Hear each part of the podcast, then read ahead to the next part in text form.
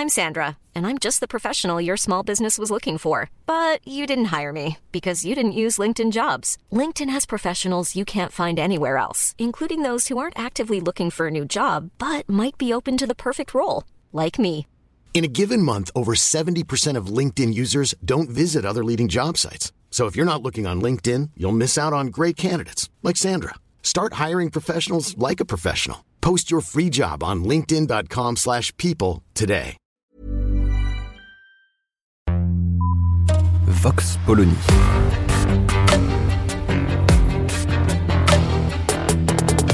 L'actualité vue par la directrice du magazine Marianne, Natacha Polony.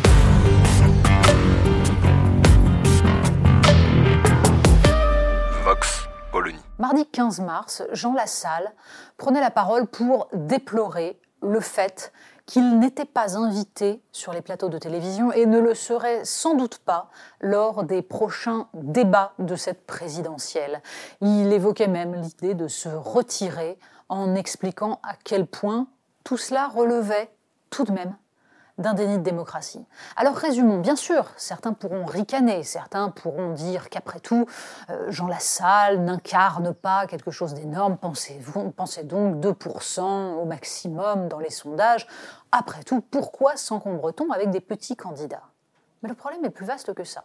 On nous a souvent et suffisamment rebattu les oreilles sur cette règle des 500 signatures, parrainage, pour ne pas remarquer qu'un Jean Lassalle, par exemple, les obtient sans aucune difficulté.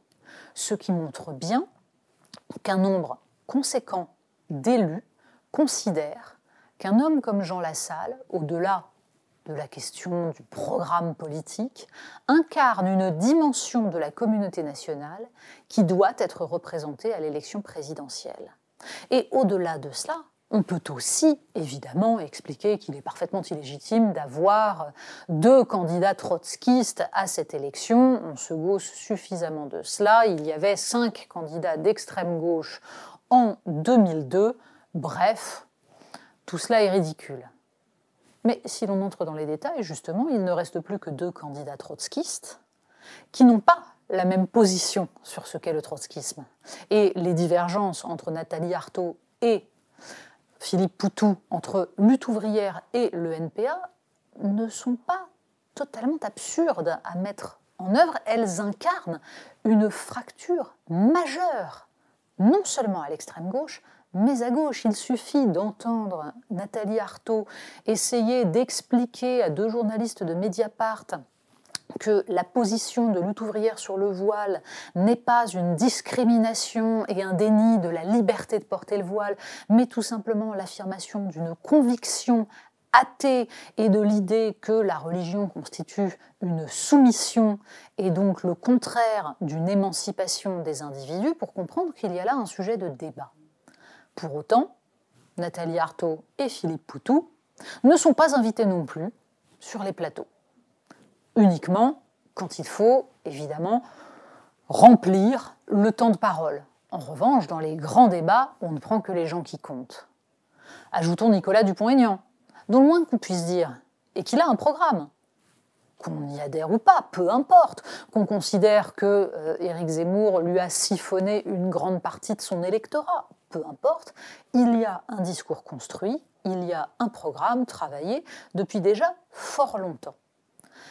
Derrière cette question-là, se pose la question de savoir ce qu'est un petit candidat et pourquoi, dans un contexte d'abstention massive, de dégoût des Français pour la politique, il peut être intéressant d'avoir des gens qui représentent des options idéologiques qui n'ont pas l'heure de plaire au système médiatico-politique, puisque le sujet est bien là.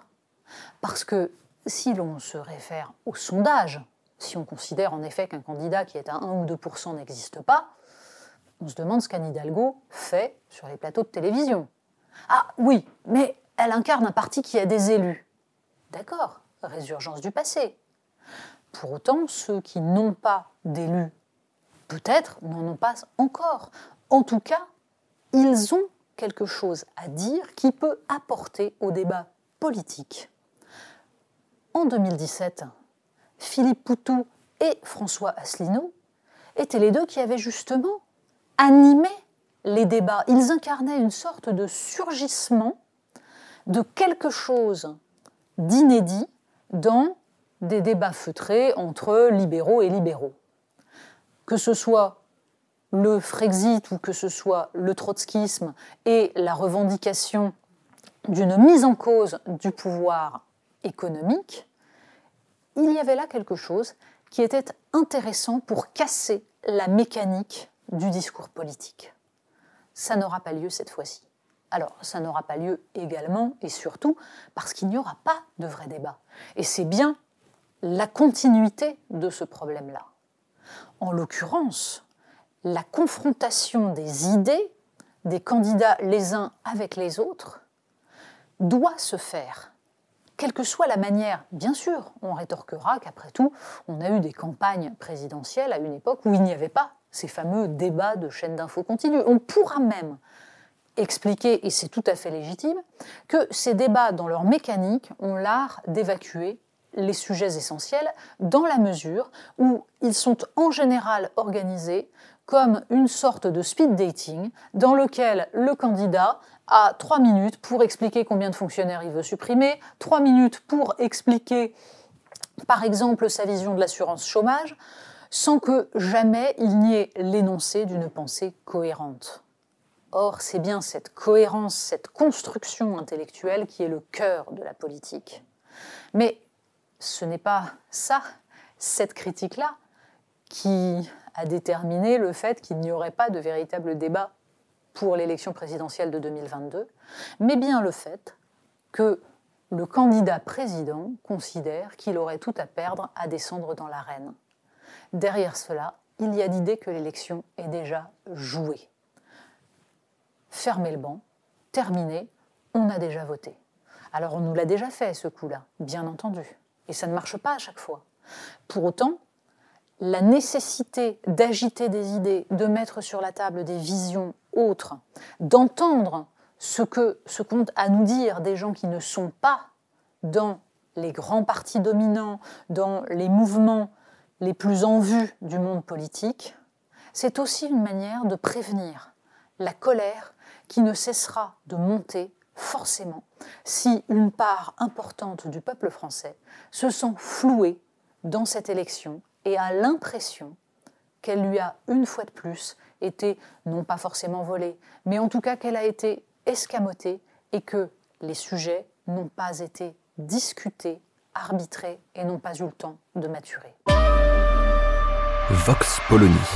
Retrouvez tous les podcasts de Marianne sur les plateformes de streaming. Et puis les analyses, articles et entretiens de la rédaction sur marianne.net. Et surtout, n'hésitez pas à noter cet épisode et à nous laisser vos commentaires.